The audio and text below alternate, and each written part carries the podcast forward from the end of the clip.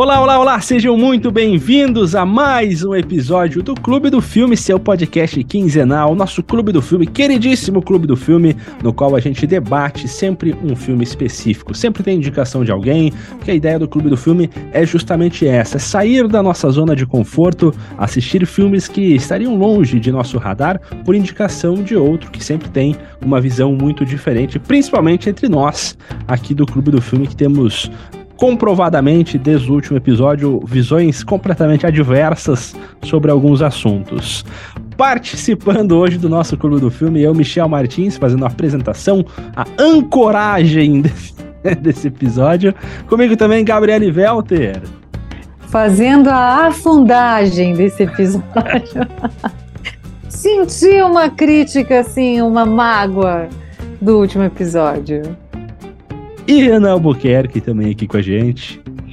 Vamos ver se essa mágoa aí se reflete nas opiniões de hoje, hein? vamos, vamos aguardar aí. Começando então mais um Clube do Filme, hoje no qual a gente vai falar sobre o filme queridinho das premiações por enquanto, Nada Novo no Front, a partir de agora. Clube do Filme, o seu podcast sobre cinema.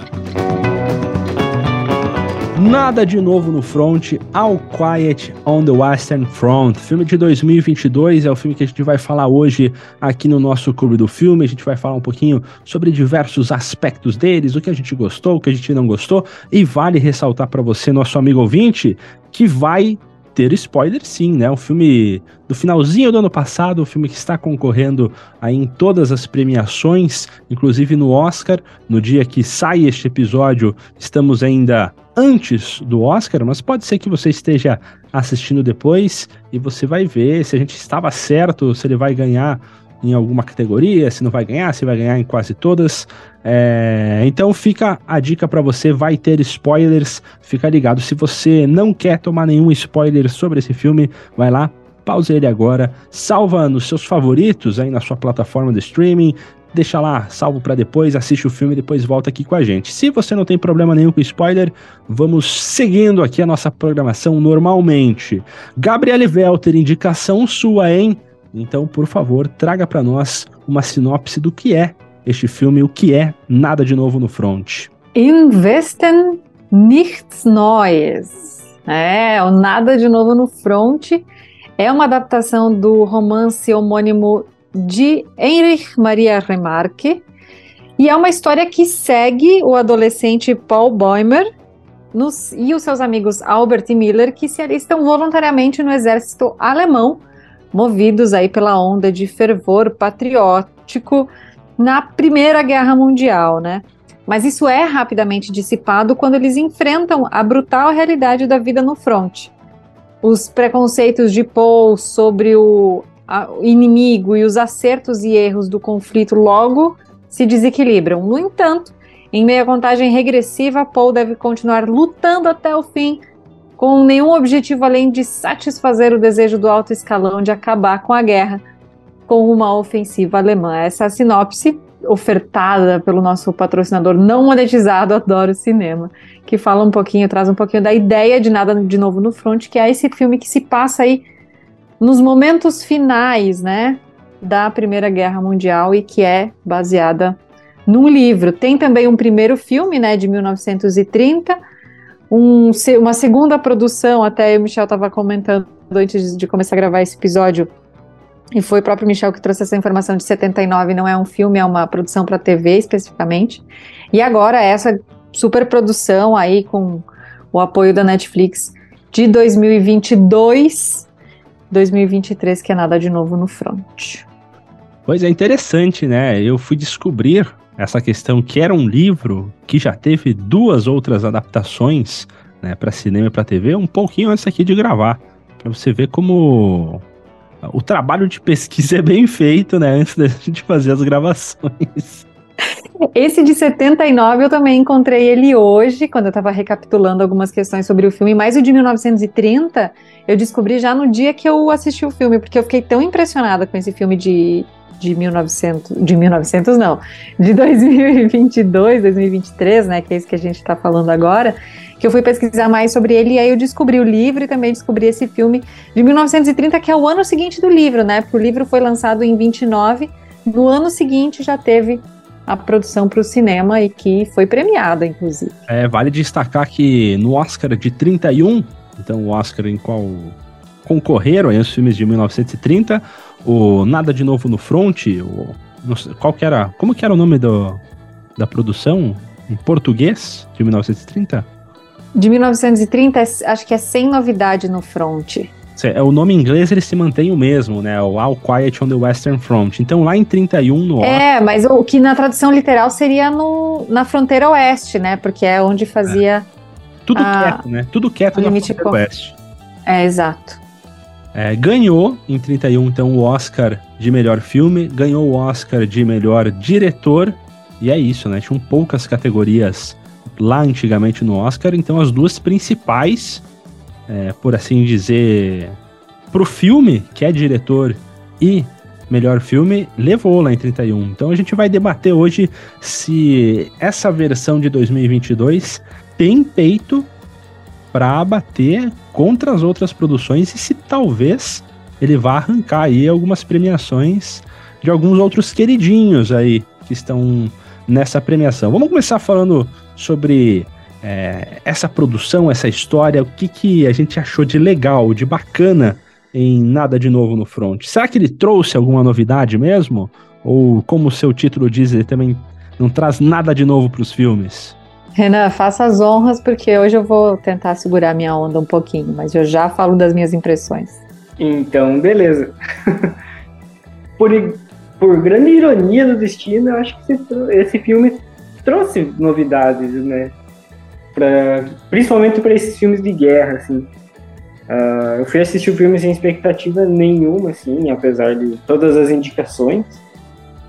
Mas é um filme que, cara, não tem muito o que dizer sobre, assim, um filme que, pelo menos em mim, assim, bateu um pouco forte em alguns momentos, assim, é um filme pesado, um filme que mostra a realidade, né, essa dura realidade de, de, guerras, de confrontos, e, cara, é, é difícil descrever, assim, o, o, que eu, o que eu senti vendo esse filme, assim, colocar em palavras, assim, porque foi um filme que realmente marcou assim, pelo menos eu, né? Então, claro que durante o episódio a gente vai esclarecer pontos mais específicos, assim, da, da trama do filme em si, mas é um filme que traz um novo ar aí para os filmes de guerra aí que tem alguns aí recentes aí que vem tendo um grande espaço, mas ainda falta, né, filmes de guerra aí que tratem com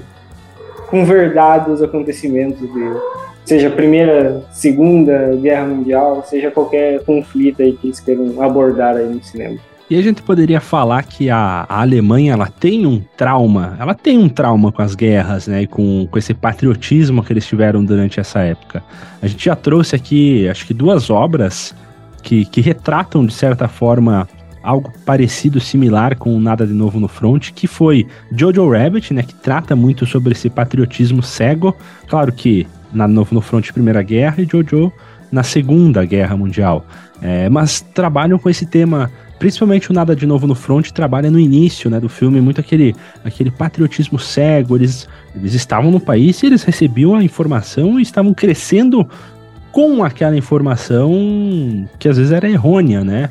É, e o Die Welle, né, que é a Onda também, que é um filme alemão que trata sobre, sobre acho que um tema parecido também dessa, dessa questão uh, que eu vejo como Nada de Novo no Front é uma produção alemã também. É, eles batem bastante nessa tecla de continuar é, reafirmando pontos que eles erraram, né? É, é interessante ver. É, eu tive uma sensação é, como a gente já passou por esses dois filmes aqui no Clube do Filme, eu tive uma sensação parecida com eles, com Nada de Novo no Front.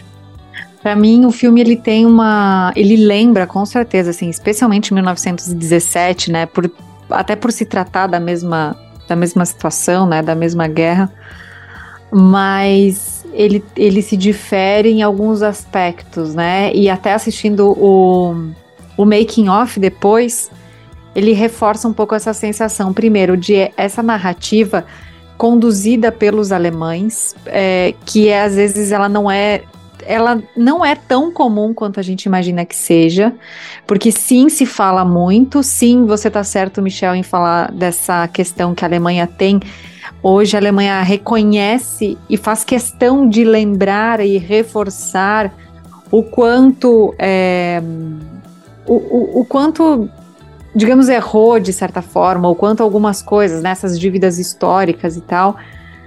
Mas os filmes sobre, sobre a guerra, a primeira, a segunda guerra mundial, especialmente, eles retratam muito mais a Alemanha como uma vilã, afinal, né, foi a perdedora, e não vou entrar nem no mérito do, do nazismo, que é a questão mais ligada à, à Segunda Guerra Mundial, mas falando da primeira especificamente, ela, afinal de contas, perdeu a guerra. Então, uh, sempre. E, e, isso é uma coisa que, enfim, não vai mudar. Mas o filme ele traz uma perspectiva do sofrimento de, de uma, uma, uma visão da Alemanha não enquanto nação, não enquanto alto escalão, porque esse sim você vê claramente, assim, especialmente mais para o final do filme, que ele tá mandando os jovens lá para morrer. As outras pessoas, aquele comandante lá que eu não vou lembrar o nome agora, o do bigodão lá que tem o cachorro, ele não tá nem aí, sabe? Não é ele que vai pro front. Ele manda. a guerra já, já tá decretada o fim dela, a Alemanha já se rendeu e ele vai mandando. Não, por uma questão de orgulho, porque o pai dele não sei o quê, porque também o pai dele voltou com vitória e ele era um perdedor e não podia ser um perdedor. Tem uma questão muito do orgulho. Mas esse o filme traz uma perspectiva de uma, de uma Alemanha é, vítima também, no sentido de, de sofrida, do, de quem realmente sofre as maiores consequências, né? Que é quem tá no front. E quem vive esse looping eterno de dessa máquina de moer gente, digamos assim, que é a guerra. Então, é, diferente de 1917, em que tinha. O filme também era mais acelerado, porque ele tinha. É, embora é um filme longo também, mas ele tinha essa esse objetivo de, de chegar com a informação em tempo, de né, não podia perder tempo e tal, eles estavam numa corrida desenfreada. É, nada de novo no front é lento, ele tortura a gente enquanto a gente assiste, porque ele é lento, ele, ele passa justamente essa sensação de tipo, não termina. É, e eu não tô nem não tô reclamando do filme em si, mas ele, aliás, ele cumpre muito bem esse mérito de tipo de, de, de torturar, e tu imagina assim, essa sensação e quantos anos de guerra, de gente morrendo atrás de gente, repetindo o ciclo, enfim. É, essa perspectiva que foi muito criticado por alguns, por quem não gostou, mas que, do meu ponto de vista, é um dos pontos que não foi por acaso que o filme é construído desse jeito. É, até, Gabi, a tradução em português, Nada de Novo no Front, ela reafirma, aparentemente reafirma, uma ideia que o diretor e roteirista, o Edward Berger, ele trouxe, né, que é justamente essa repetição do, do que foi a Primeira Guerra Mundial, com a Guerra das Trincheiras, que foi aquele toma lá da cá, aquela guerra bem estacionária, em que não avançavam, né? Não teve um avanço claro de posições, era muito pouco perceptível e ficou apenas aquela carnificina na, no fronte de batalha. Então, nada de novo no front, esse, esse título, ele, ele reafirma, parece reafirmar a ideia que o Edward Berger trouxe, que é, tem aquele início, um soldado jovem chegando, achando que ele vai ser um grande herói nacional, aí ele no primeiro dia já se depara com aquele terror da guerra, perde amigo, é, e com o passar do filme, naquela maçante repetição sempre a mesma coisa. Uh, os próprios soldados já sabiam que não não estava dando certo. Até tem algumas é, piadas aí do, do prussiano, né? Do, do Kat, que é o, um dos principais também ali. Uh, no qual ele faz sobre essa lentidão, que não está avançando a guerra, que os superiores parece que estão numa briga de ego apenas. E mas pro final do filme ele volta essa repetição, né? Aparece um outro soldado jovem, aí o nosso protagonista, o, o Paul, ele tá já aquele cara é, carrancudo de guerra, né? Já perdeu tudo que poderia perder, né? Até talvez a sua própria humanidade e se repete, né? É, aquele soldado jovem está passando pelo que ele passou no começo do filme. Então acho que essa lentidão, que foi a crítica de alguns, não deveria ser alvo dessa crítica, minha opinião. Acho que isso daí ele é proposital e ele é o que dá um tom um pouco diferenciado para o filme. É, esse filme ele consegue atingir as pessoas de várias formas, né? Seja com o, o horror propriamente dito da guerra, né? Que eles não fazem questão de esconder em nenhum momento, uh, seja pela né, diferença aí de ambientação, né, de quando era retratado, uh, vamos dizer assim, o outro fronte né, da, da guerra ali, que era os, uh, os políticos né, fazendo o que eles fazem de melhor, que é se esconder e dar ordens, né, como sempre. Então, essa diferença também entre os ambientes e tudo também é uma mensagem que, que o filme quer passar, é uma, uh, uma informação aí que quem assiste já entende, né, que é exatamente isso que o Michel acabou de falar. Então, cara, esse filme atinge de várias formas diferentes, com mensagens diferentes. Uh, a, a, a, cena inicial ali de, de início desse filme, onde mostra aquele soldado morrendo e depois a roupa dele sendo lavada novamente, costurada, até chegar né, no Paul, ali no início do filme, quando ele entra pro exército.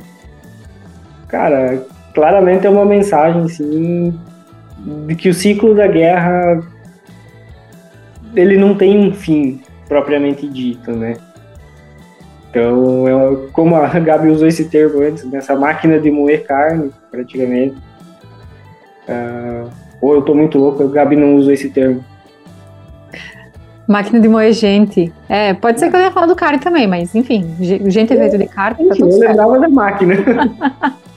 né, então esse ciclo é um ciclo que se repete, se repete durante todo aquele período ali, né? Não, não, o Paul não é uma exclusividade né, disso, de estar tá lá empolgado uh, com a guerra, de chegar logo lá para né, ser um orgulho para a família, enfim. E quando chega lá, a realidade não demora a bater nele, né? E isso eu achei um ponto até legal do filme, porque tem alguns que eles dão uma enrolada, né? O, o personagem vai vendo aos poucos né, a verdade sobre a guerra. Em nada no, no front, e essa realidade ela chega logo. Né? Ele já perde um amigo de primeira, e a partir disso, é só ladeira abaixo, né, pro, pro nosso protagonista aí. Então, esse filme, ele, ele consegue fazer, dizer muita coisa e de várias formas diferentes. Agora um outro ponto interessante aí que o roteiro ele optou por trabalhar é justamente então essas duas frentes de batalha, né? Nós temos aí a questão do do representante aí da Alemanha tentando, junto com algumas outras pessoas de um cargo importante, tentando assinar um tratado de paz, uma rendição, negociando os termos, enquanto no fronte de batalha tá aquela carnificina e até o próprio Matias Erzberger, que é o, aquele mais em prol de acabar com a guerra, ele fala em alguns momentos, né? É, cada minuto aqui são vidas que estão caindo, sendo perdidas por bobeira no campo de batalha, né? Então é interessante o que o filme tentou trabalhar disso, né? E outro ponto bem interessante nesse mesmo escopo da diferença do, da frente de batalha é justamente com aquele general lá que é o, o, grande antagonista aí aparentemente do filme, no qual ele quer ser um herói de guerra, que o pai dele foi herói, e, e, ele traz justamente alguns diálogos bem interessantes de, de, de, de, gente analisar aqui e de ver como essa crítica a isso, né? É, os soldados que estão lá no fronte de batalha, eles não querem mais lutar, né? O pessoal sendo do lado da Alemanha, até quando é, estão em negociação para acabar, os soldados estão em comemoração. É, eles querem parar de, de, de lutar, eles querem parar de, de ter que morrer ou ter que até mesmo que matar, né? A gente vê também algo bem interessante que eu vou comentar mais pra frente é, sobre esse filme, mas a questão do general, que se mostrou desde o começo esse, esse antagonista, no qual ele fala o seguinte: eu nasci no tempo errado, eu sou um homem que veio para fazer guerra. É, mas é interessante ver como ele é o cara que faz guerra sentado lá na sua sacada, né? É, ele se orgulha tanto de que ele gosta de guerrear, mas apenas ordenando, não estando na batalha. Então é uma crítica bem forte. É fácil enquanto ele é um marionetista e os seus soldados estão morrendo enquanto ele só dá ordens. Então é muito fácil estar é, nessa posição. Vocês não acham interessante como foi trabalhado essa crítica a esse tipo de, de general que certamente existiu? Claro, e tem toda uma questão de ego também, né? Do tipo. É, a história do. Vou, vou, vou morrer, ou, né? Vão morrer centenas, embora não seja ele, né? Sejam os, os que ele manda para o fronte, mas preferem perder a guerra morrendo do que se render e, e, e assinar uma, uma remissão, tipo, admitir que perderam. E aí essa coisa muito do interesse pessoal e o interesse público, né? O interesse coletivo, que se perpetua até hoje, né? Em, em muitos lugares. Então, é um, é um ponto interessante, assim, você vê que tem uma... que é um grande ressentido também. Aquele general se mostra um grande ressentido porque ele tinha suas vontades próprias e isso estava muito acima de qualquer causa ou da nação ou do país que ele defendia. E o pior de tudo isso é que esses mesmos caras foram que no, no pós-guerra foram os caras que né, estavam ali basicamente incentivando né, criando um certo rancor no povo alemão aí que foi o Beck que gerou a Segunda Guerra depois, né? Então, para eles, né, para os grandes generais do exército, a Alemanha nunca perdeu a Primeira Guerra. A Alemanha, quem perdeu a guerra foi, foram os políticos. Eles não entregaram a guerra, né? Isso, eles não admitem uma derrota na Primeira Guerra Mundial. Esse sentimento fica tão forte que leva, né, a um serzinho de bigode estranho lá usar esse sentimento depois aí no futuro. Então, o pior de tudo isso ainda é isso, para mim pelo menos.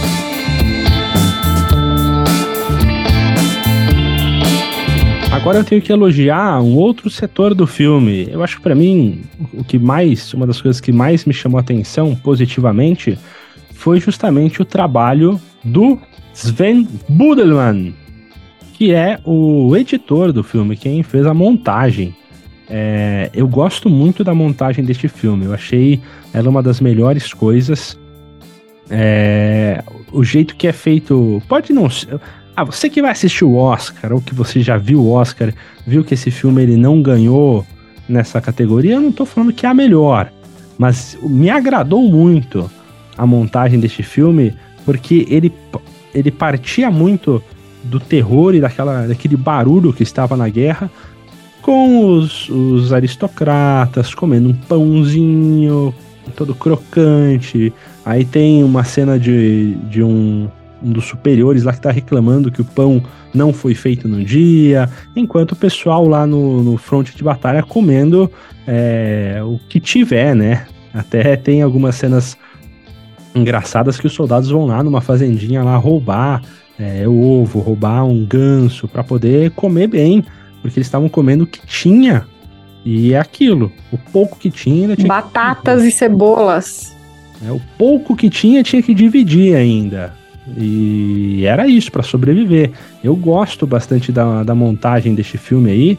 É, fica aí, então esses contrapontos que no filme todo vão aparecendo, tanto da batalha, daí passa pro cara assinando papel lá e conversando, aí o cara comendo lama e aí o outro tá comendo um pãozinho e reclamando que o pão não é do dia. Então, eu gosto desse desse choque que o filme ele faz quando tem essa montagem bem brusca. Pode ser também um ponto de crítica de algumas pessoas que acharam muito abrupto a mudança, mas eu acho que é o que dá um tom, dá um charme, dá uma dá uma certa, um certo incômodo, mas um incômodo positivo. Joga na nossa cara, né? O contraponto, né? E o quanto tem gente que ganha muito dinheiro com guerra, porque guerra dá dinheiro para muita gente, isso é fato, enquanto outros estão morrendo de ou de, de, tiro, de facada ou de fome. E, ironicamente ou não, é tentando descolar uma, uma comida diferente, lá roubar o, os ovos do pato, do ganso, que o Paul acaba perdendo o seu grande amigo, o, o amigo Prúcio lá, porque numa dessas tentativas, assim, né? Então, ironicamente, para tentar uma uma refeição, uma comida diferente ainda antes do fim da guerra, oficialmente, é nessa empreitada que eles que acaba se tornando uma tragédia. Então, pode, pode parecer sutil, mas é, é muito marcante, assim. Esse cuidado, né, em cada detalhe. Aliás, um filme recheadíssimo de detalhes. A gente ainda vai chegar em em trilha sonora, em efeito especial, em maquiagem, em tudo, mas recheadíssimo de detalhe. Só complementando então a minha informação, esse filme não foi nem indicado para edição, é só, mas é algo que eu gostei muito no filme, só para Tava tão empolgado que você já tava nomeando ele para não, não, eu não, nem sabia, mas só para justificar, já que independente se foi ou não, que agora no momento a gente acaba comparando, né, com os outros filmes que estão indicados, mas é, apesar dele nem ter sido indicado, é uma coisa que eu achei muito boa no filme. Muito bem. No meu caso, eu acho que o que chamou mais a atenção, talvez a gente vale um pouco melhor disso depois, é a fotografia. Nossa, esse filme, ele é, apesar das cenas grotescas e todo o horror que fala, né, que mostra, é um filme até certo ponto bonito de se ver, assim. E acho que isso também ele faz parte do que o filme quer passar, porque apesar de eu achar bonito, uh, a cena em si, ela tá, como a Gabi falou, ela tá jogando na nossa cara. Não é agradável, né? É bonito, Isso. mas não é agradável.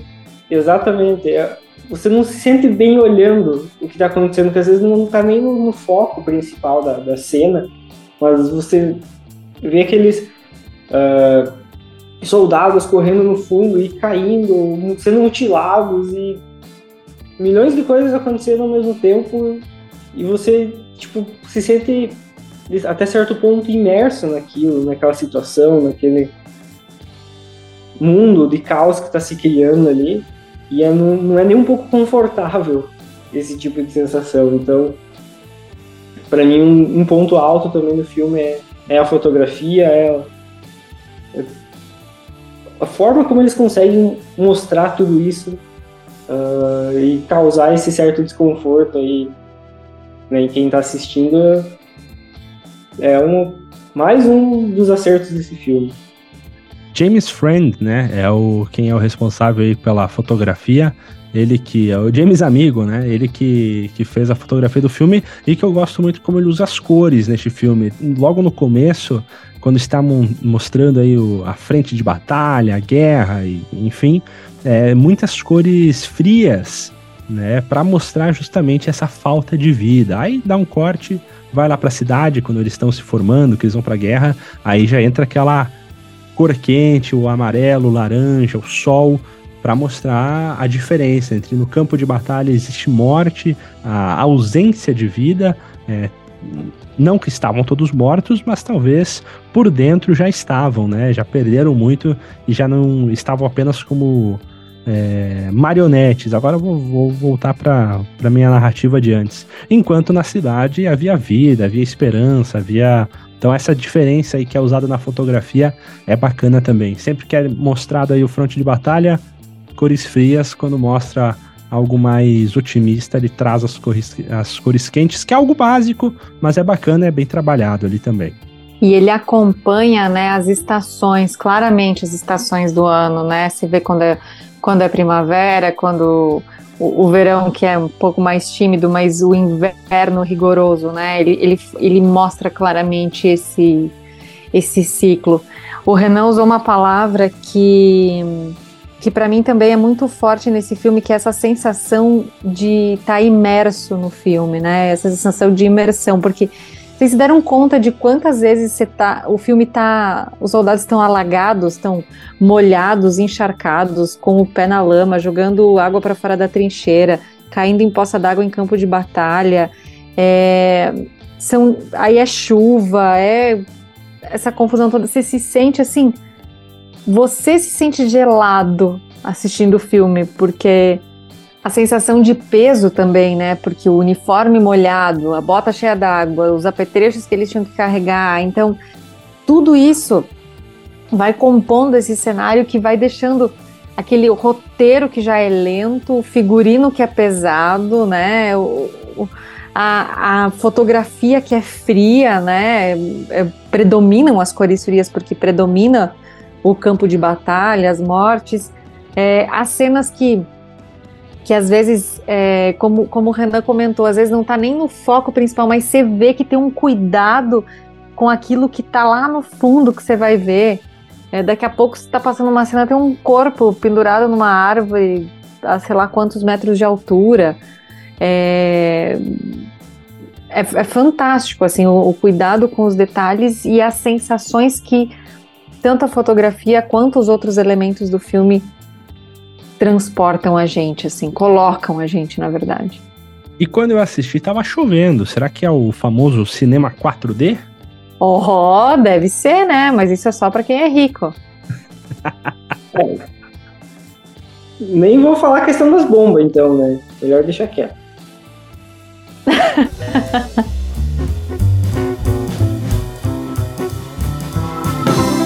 Falando um pouquinho agora então sobre os efeitos visuais que foram utilizados, sobre também o design de produção, vamos abordar tudo junto aqui. Eu acho bacana, eu acho foi bem feito a questão do, do design de produção, né? É, os uniformes, é, tanto as armas, é, é tudo muito bacana de se ver, é um trabalho bem minucioso, inclusive que o uniforme, como já foi dito aqui, ele é um ponto crucial também para a narrativa do filme, né? Tem no começo, é bastante destacado essa questão do, da reciclagem aí da, dos soldados e isso fica bacana no filme. E os efeitos visuais, é, vale lembrar que este filme ele teve apenas um investimento de só 20 milhões de dólares, né? Uma produção alemã então, claro, uma produção com menos dinheiro, mas que ela bate de frente com as grandes produções, né? Ela não deixa a desejar. Eu acho que em nenhum momento, assim, que você olha e fala, ah, isso aqui ficou meio feinho, hein? Eu acho que tá tudo bacana, ainda mais se levar em consideração esses fatores de é um cinema de fora, um cinema com pouco investimento. Não, e de uma preciosidade, assim, que eu fico impressionada. É, tem a questão dos uniformes que a gente já falou no começo, né? Assim, que, que dá aquele destaque da, da banalidade, né? Das vidas da guerra. Você troca o uniforme e só costura, remenda lá o, o, o buraco do tiro, da facada, sei lá o que, passa adiante, sabe? É só mais um, é só mais um. E uma curiosidade em relação aos uniformes é que é, de novo, né? Eu, eu sou a louca do making off. depois, quando eu vi que tinha um making off do, do filme, eu corri assistir também. É, foram 20 uniformes diferentes, que teoricamente é o mesmo, né? Porque ele não troca de uniforme, só tem um uniforme, mas foram 20 uniformes diferentes pro Paul Baumer, né? Pro personagem do Felix Kammerer. Porque aí um tinha o buraco de uma facada, outro não, outro tinha o buraco do tiro, outro tinha não sei o quê, gasto de um jeito, gasto de outro. Então, esse cuidado, essa preciosidade se reflete muito, né? Nos falar dos, dos efeitos especiais, né? E entrando em, no, no, número de, de bonecos, se é que eu posso chamar assim, os bonecos, né? Que eles fizeram para para essas para essa produção, né, o número de corpos e de figurantes e é impressionante, assim, não, não com, compete diretamente com uma superprodução hollywoodiana, assim. Efeito de maquiagem, então, nossa, flerta com filme de terror facinho, assim, na, na complexidade, é, nas cenas que dão, dão aquele negócio de... Uh, você vai dizer assim, eu, eu, eu jurava que o Michel ia chegar largando uma já do tipo, é, reclama que não quer assistir filme de terror, mas fica indicando aí o, o Nada de Novo no Front, que tem alguns elementos bem parecidos, né? Pois é, esse filme, ele ele não tem medo de mostrar, né, a gente já falou isso várias vezes, mas ele não tem medo de mostrar o que é guerra de verdade, né? Desde uh, os ferimentos, as mutilações, o, o clima, né, na, nas trincheiras, porque uh, guerra de trincheira é um, é, pelo que a gente lê, assim, né, a gente não tem como viver aquilo, mas é um bagulho tenso, né? Então, esse filme conseguiu mostrar essa realidade muito fácil, né? De uma forma muito fácil, né? Então, desde esses efeitos de maquiagem, uma coisa que eu achei muito legal é que muito barro, muita lama, e o personagem se sujar, ele se manter sujo no decorrer da cena, assim. Que tem filmes, né, que o cara se suja, dois minutos depois ele já tá limpinho ou menos sujo do que tava, sem motivo aparente, né? Esse filme ele tem essa essa cronologia certinha, ele consegue trazer isso também, que dá aumenta o grau de realidade do filme.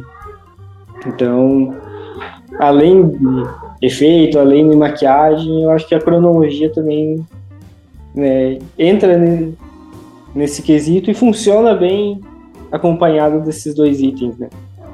E agora falando sobre o elenco. Deixa eu destacar uma cena antes da gente falar sobre o elenco, que foi uma das que eu falei, nossa senhora! Que é a cena que o, o soldado lá que queria ser um herói de guerra, mas não, quando ele descobriu que, que a perna dele foi amputada, e aí eles levam uma sopra pro cara, o cara mesmo corta o próprio pescoço. Eu falei, não. Não, gente. Sabe, dá um. Ai, uma dor lá de não sei aonde. E com sangue jorrando para tudo que é lado. Eu falei, nossa senhora. Eu vou te falar que essa cena ela me desagradou. Eu acredito que desagrade, mas. Não, me desagradou não, não pelo, pela cena ser visceral. Você achou, achou desnecessária? Eu achei meio do nada, na verdade. Eu, eu sei que foi um pouco trabalhado a questão que ele queria ser um, um suboficial, foi falado antes na conversa, acho que inclusive enquanto eles estavam cortando as batatas, né, descascando as batatas, é, que é uma cena toda até descontraída, eles estão mais, não estão no fronte de batalha, aí ele comenta, né, que ele quer ser um suboficial, já pensou em ser um suboficial, poder lá ficar não sei o que lá, blá blá blá, e... mas achei que foi pouco trabalhado é, essa questão desse personagem para chegar naquele momento e ele tomar uma decisão tão cruel como foi de tirar a própria vida, né? Eu achei que ela não não vou dizer que ela não que ela veio do nada porque tem esse esse tem esse preâmbulo tem, tem esse background ali dele, né, que já foi explicado um pouquinho, tem ele vai levando, mas eu acho que talvez é, quando foi cortado algumas coisas do filme, quando foi escolhido o que ia ser o corte final, talvez foi tirado algumas cenas que davam um pouquinho mais corpo a essa narrativa. Então, minha percepção é que ela veio meio do nada. É, e daí ficou aquele meio no ar, assim, para mim, pelo menos, que tava meio jogado, que foi. É, não sei. É, acho que é isso. Eu acho que estava bem contextualizada, tirando que não dava para dar foco para tudo no filme. Para mim não não a, a narrativa dava para entender muito bem por que, ele tomou aqui, aquela decisão. Né? Então, fiquei é, OK, só fiquei impressionada com o sangue jorrando.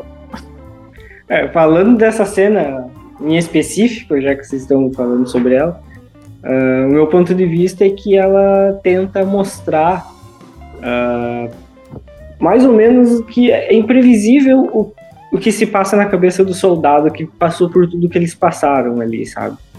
Então, tipo, ele tava ali correndo o risco de perder a perna. Tipo, cara, o que pode ter passado na cabeça dele? Cara, eu não vou conseguir fazer nada agora, a partir daqui. Eu não quero sair daqui ser um, um peso para alguém ou ser um. Sabe? Então ele decide tirar a própria vida e acabar com aquilo logo de uma vez. Então, eu, o meu ponto de vista é mais ou menos isso, que a, a, essa cena tenta mostrar essa imprevisibilidade, né, de que a gente nunca vai saber por completo o que se passa na cabeça de alguém que passou por tanto trauma, um atrás do outro, ali como esses soldados passaram. E uma certa insanidade mesmo, assim, do tipo. É, é, um desespero, ele já nem responde mais por si, que conectando com uma outra cena que para mim no filme é muito marcante, que é a cena que o Paul mata o francês lá, dá as facadas nele, que estão lá entre matar e morrer, né? É meio isso, ele tá no automático da guerra, matando o cara e de repente ele se dá conta que é um que é um homem igual a ele, né? Que é um cara, um ser humano que tá ali.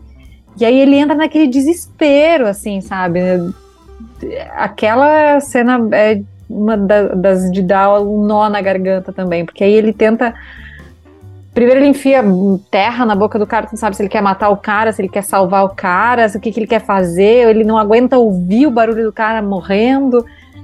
É, a insanidade. Acho que são uma, uma série de, de. A gente poderia enumerar várias cenas, mas uma série de cenas e de momentos que retratam essa insanidade, essa loucura, desumanização, não sei. Faltam adjetivos para definir. Agora, essa cena aí eu gosto. Essa cena eu acho ela muito bem trabalhada. Ela reafirma uma das visões que eu tenho de que às vezes puxar o gatilho é muito fácil, mas a faca é algo muito pessoal, né? É algo é muito próximo. Você nessa situação dele, de longe ele deu um tiro, o cara caiu, ele nem vê o cara, mas ali na situação matar a facada, ouvir o cara agonizar, né? E, e ali a gente vê o retrato do, do personagem do Paul perdendo qualquer resto de esperança e de humanidade. Acho que desumanização é a palavra certa. Ele perde qualquer traço disso ali nesse final ali. Ele. É, o pouco que ele tinha, às vezes, de. dessa humanidade, de. de é, glamorização, talvez, que ele veio já com um pouquinho dessa ideia na guerra, ele perde é, no qual ele vê que o inimigo ele é um humano também, né? Ele é uma pessoa, ele tem família, ele tinha vida antes e agora por pela mão do personagem não tem mais e poderia até ser ele no lugar desse soldado é, e as pessoas que ficaram para trás poderiam ser os familiares dele. Então ali ele acho que tem o, o choque real ali do que, que o inimigo também é humano. É, então essa cena eu gosto muito de como ela é trabalhada. Ela é uma cena longa, né? Ela é uma cena aí que tem facilmente, acho que mais de cinco minutos. Uh, toda essa batalha, esse, é, essa tentativa dele salvar, essa tentativa dele finalizar, depois volta, ele chora, ele. A angústia que, que a guerra tá causando, essa cena é bem longa e ela é bem interessante. Essa eu dou um, um, um joinha positivo para ela. Fica nessa transição entre humano e não humano, né? Porque ele perde ao mesmo tempo e ele ao mesmo tempo que ele parece que ele vai recuperar, ele pega aquela foto. Eu fiquei esperando para ver o que, que é. Uma parte de mim queria ficar esperançosa de pensar ele vai procurar família, vai fazer alguma coisa, não sei. Mas obviamente não é esse o final do filme.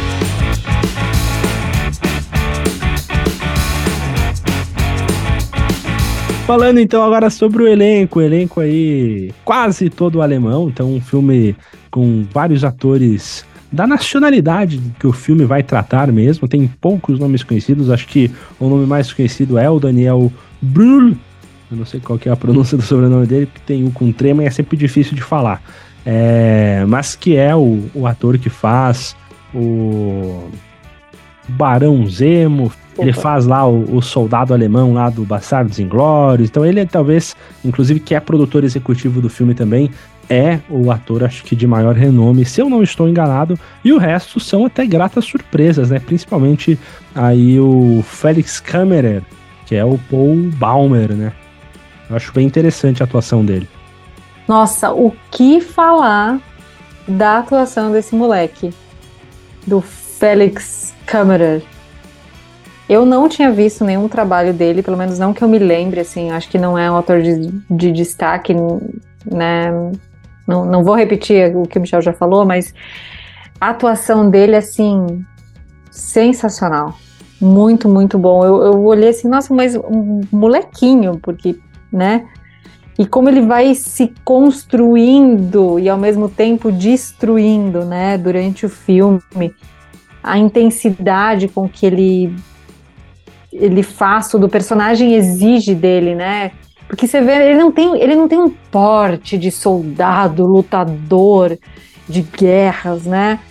E com certeza esse, esse é um filme que exige muito física e psicologicamente de um ator. Então, para um para praticamente um adolescente, né, um jovem, não sei que idade ele tem, mas fazer um filme desses é, 27 anos ele tem, não é tão novo. E ele é austríaco, por sinal. Olha o que, que a gente vai descobrindo enquanto vai falando, né? É, mas impressionante a atuação dele. Tira, olha, dois chapéus. E pode marcar aí que esse, esse, garoto, esse garoto ele vai ter mais filmes aí pela frente e pode, pode contar que ele vai aparecer em grandes produções a partir de agora. Certeza, esse aí, com, esse filme com certeza é um marco da trajetória dele. Ele que é um ator que vem de teatro, né? Algumas coisas que eu vi sobre ele. Ele é um ator que vem basicamente do teatro. Para ele foi um, para ele também acredito que deva ter sido um desafio muito grande ele ver essa mega estrutura que é uma produção cinematográfica que é totalmente diferente, né? Imersiva mesmo. Mas ele arrasou. Muito, muito bom. É, não tem nenhum, nenhuma atuação assim que a gente possa dizer que foi para baixo de excelente, assim. É, claro que o, o Félix aí ele tem uh, um tempo maior de tela, e isso dá um destaque maior para ele. E ele toda cena que ele tá, ele consegue passar exatamente o que o personagem está sentindo, ele uh, uh, externa tudo que o personagem está sentindo aí para quem tá vendo. E mas os outros personagens assim também estão estão super bem ali, tanto né, dos companheiros dele até o, os momentos em que tem os políticos em cena, tá todo mundo bem nesse filme. É difícil encontrar um, um, uma atuação aí mediana ou algo assim. Tá tudo, todo mundo fazendo exatamente o que precisa ser feito, fazendo isso da melhor forma possível.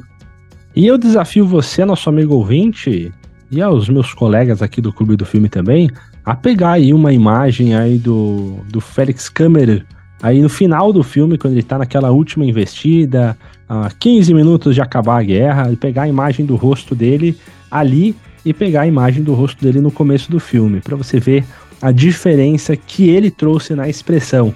Claro que ajudado também um pouco pela, pela maquiagem, pelo figurino, mas é muito interessante que ele traz essa é, tristeza que vai crescente, né? Que vai crescendo no decorrer do filme.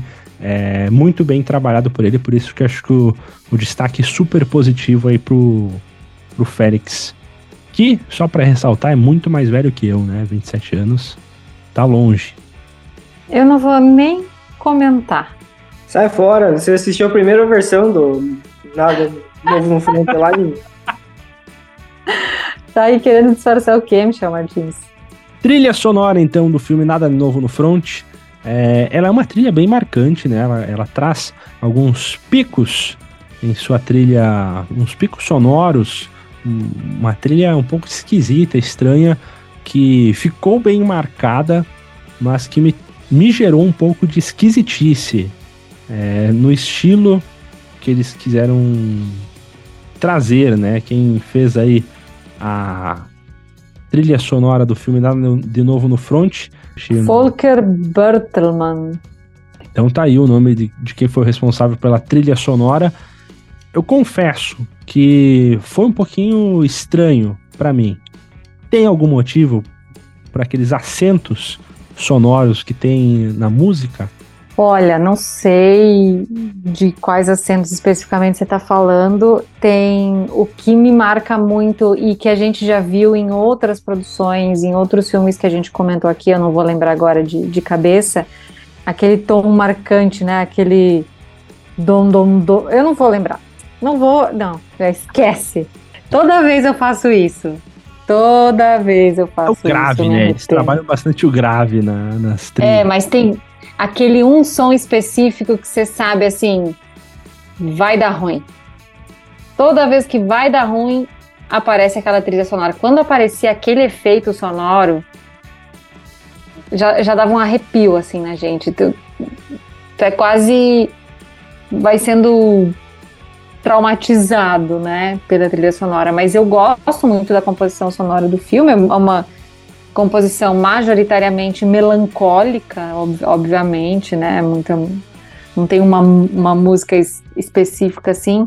Tem algumas canções que é interessante também você ver no, que os soldados vão cantando, né? Quando eles estão indo, os jovens estão indo para o campo de concentração. Eu não me ative muito a origem dessas músicas, mas geralmente da, idolatrando, é, pensando em, em, mulheres que eles vão impressionar, enfim, tem essa.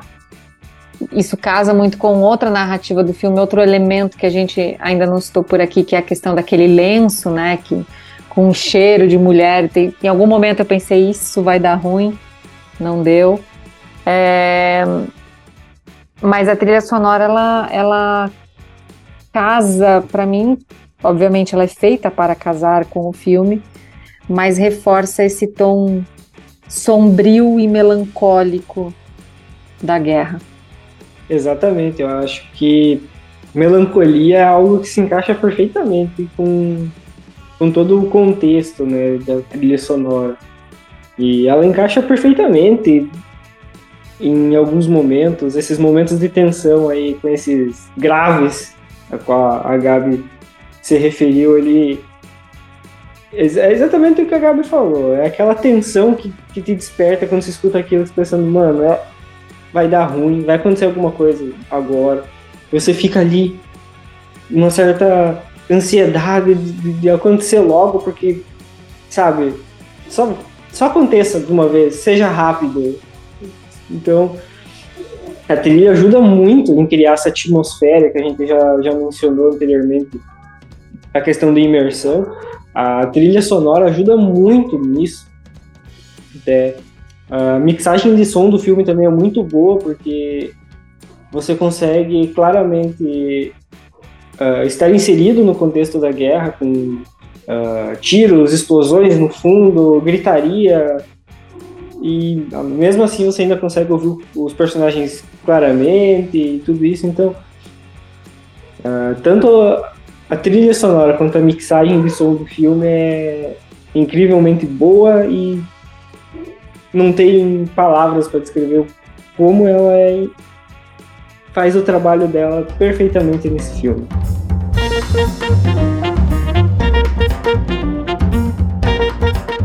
Considerações finais aqui no nosso Clube do Filme sobre o filme Nada de Novo no Front. Começaremos então com o Renan Albuquerque. Qual foi a sua experiência com o filme? O que ele te trouxe aí, majoritariamente de positivo ou negativo também? Você pode expor sua opinião para criticarmos ou não. Cara, a minha experiência com esse filme foi, no mínimo, diferente, sabe? Eu como eu mencionei em algum momento do episódio que eu achei determinadas cenas bonitas, mas ao mesmo tempo elas me, dá, me causavam um certo desconforto.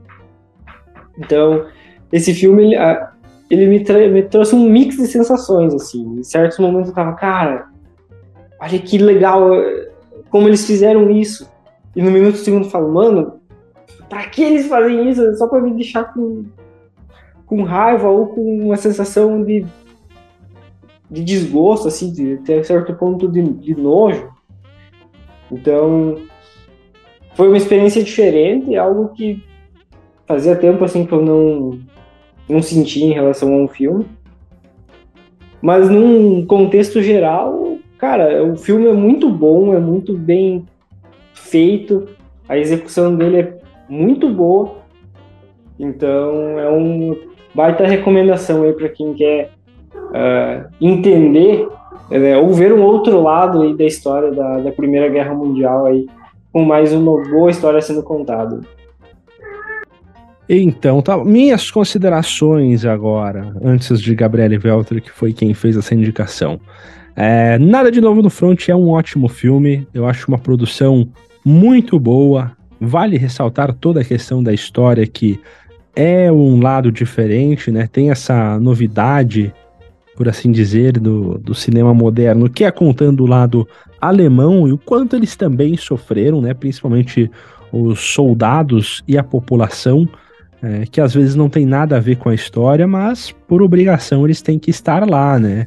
É, ou por enganação, como é o caso bem trabalhado no início desse filme, eles têm que estar lá. Eles aprenderam que é legal, é bonito, então eles vão com todo gosto até sofrer o desgosto da guerra, né?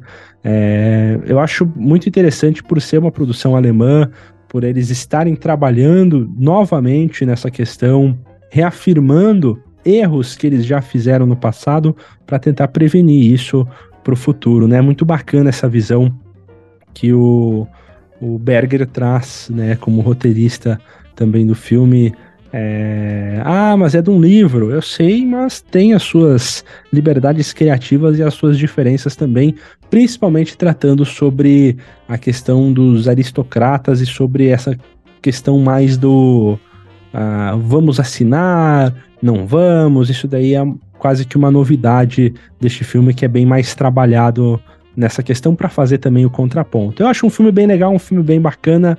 É, me incomodou algumas questões do roteiro por parecerem muito previsíveis às vezes. É... A questão daquele general, a primeira vez que ele aparece, a gente já começa a sentir, e o filme já desde o começo já meio que direciona o seu caminho que esse general vai fazer cagada e vai fazer gente morrer de varde. A questão daquela fazendinha, desde o começo, ele começa a ficar previsível que alguém vai morrer lá por causa do fazendeiro. Não foi o fazendeiro, mas foi o, o moleque, né? O filho do fazendeiro. É, mas lá já vai se mostrando um pouquinho antes, o que tira um pouquinho aquela surpresa, né? E às vezes, quando vem uma surpresa muito grande, quanto o cara é, se engarfiando o pescoço, é, também me causou um pouquinho de estranhamento. Então, nessa questão fica, ficou um pouquinho nebuloso para mim. Mas, em suma, ele com certeza é um filme de guerra que fica no patamar de filmes recentes de guerra, como Dunkirk, 1917, que vão ser lembrados, né? Até O Último Homem. São filmes mais recentes que trazem a guerra de uma forma muito boa para o cinema e muito bacana. Se for me falar, Michel, este filme vai ganhar o Oscar de 2023 aí eu já acho um absurdo. Eu acho daí que tem filme muito melhor que ele, inclusive que não foi indicado a melhor filme e me gera um pouquinho de revolta. Gabriele Welter, agora a sua consideração final sobre este filme. Bom, sou suspeita em falar porque fui, fui a responsável pela indicação. Mas quando eu assisti esse filme, eu falei, nossa, tem que estar no clube do filme, assim. E aproveitando, claro, o gancho do, da, do momento, né, da gente estar tá, é, gravando esse episódio semanas antes do Oscar, uh, mas para mim ele é um filme denso, um filme pesado, um filme que não é agradável de ser assistido, e ainda assim ele é um filme lindo, é um filme que embarga a garganta várias vezes. É um filme que não me faz. Uh, ele não me fez chorar, e eu que choro muito fácil, porque ele não tem esses rompantes, digamos assim, porque ele é trágico o tempo inteiro, né? Teria que, você teria que chorar, acho que o filme inteiro. E é, lembrando que ele é baseado em, baseado em fatos reais ou não, o autor do livro, Eric Maria Remarque, ele ele lutou na Primeira Guerra Mundial, ele esteve, foi ferido, enfim. Então, sim, existe todo um contexto muito real. A gente não sabe se o, Paul era real ou se ele juntou vários personagens aí.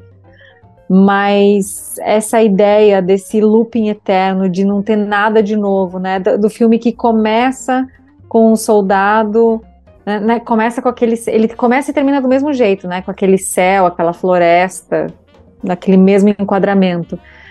Mas não só isso, também começa no, no soldado que está recolhendo as identificações dos que morreram, é, que depois eles até param de contar, sabe? Um negócio assim bizarro.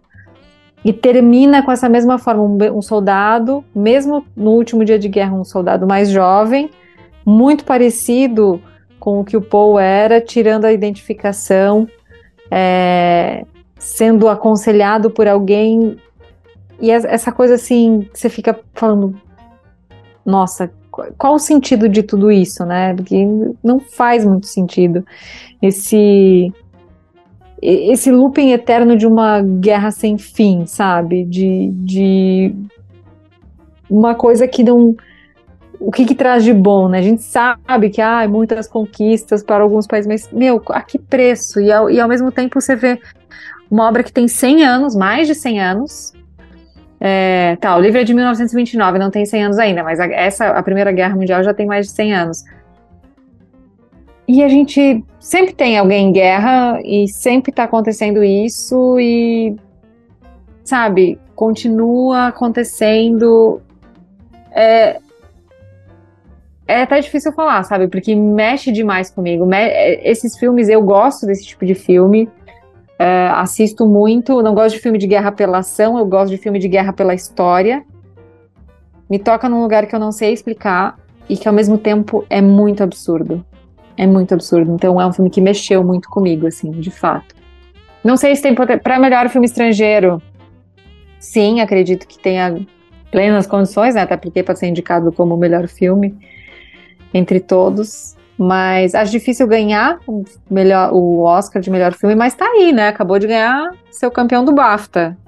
Já, já entrou para a história, por ser uma produção alemã, já entrou para a história. Então, fico muito feliz de ter a oportunidade de indicar esse filme. Feito então as considerações sobre esse filme, eu quero saber de você, nosso amigo ouvinte. Pode mandar lá no Instagram do Clube do Filme, oficial Clube do Filme, ou se você quiser também mandar o e-mail oficial clube do filme gmail.com.br, manda lá também o que, que você achou. Quero saber também a sua opinião. É, para o nosso próximo episódio do Clube do Filme, temos a indicação aí de Renan Buquerque. O que você preparou? Que presepada vem pela frente para nós assistirmos aí e debatermos daqui. Nossa, presepada! Então tá, né? Se você diz. Uh, cara, eu olhando assim, pensando um pouco uh, sobre que filme indicar, uh, eu percebi que tá faltando um pouquinho de terror nesse podcast.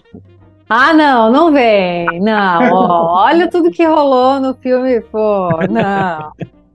Até você, Renan. É, eu, é um filme que eu gosto, é um filme que né, as pessoas Uh, falam muito bem desse filme, é, ela tem uma receptividade muito boa. E é um filme que eu quero discutir com vocês, eu quero conversar com vocês sobre, que é Um Lugar Silencioso. Aí, estrelado e dirigido pelo John Krasinski. E, e é isso. É um filme que eu quero discutir com vocês, aí, ver as considerações que vocês têm sobre ele. Muito bem, então Um Lugar Silencioso, filme de 2018, um filme aí, um terror, ficção científica, com uma ideia bem diferente, né? Eu não vou dar aí muitos spoilers aí pra Gabriele Welter. É... Não, já vou começar a ter pesadelo hoje. Simples assim. Bem que o Michel falou que era uma presepada. então a gente vai debater onde você encontra. Se você tiver assinatura do Star Plus ou do Telecine, ele está disponível no dia de publicação deste episódio e também no em diversas outras plataformas para alugar, né, como YouTube, Google Play Filmes, Amazon Prime Video e Apple TV, todos para locação. Filme Um Lugar Silencioso, então, o qual a gente vai falar daqui 15 dias no próximo episódio do Clube do Filme. Até lá! É isso aí. Até a próxima. Valeu. Tchau.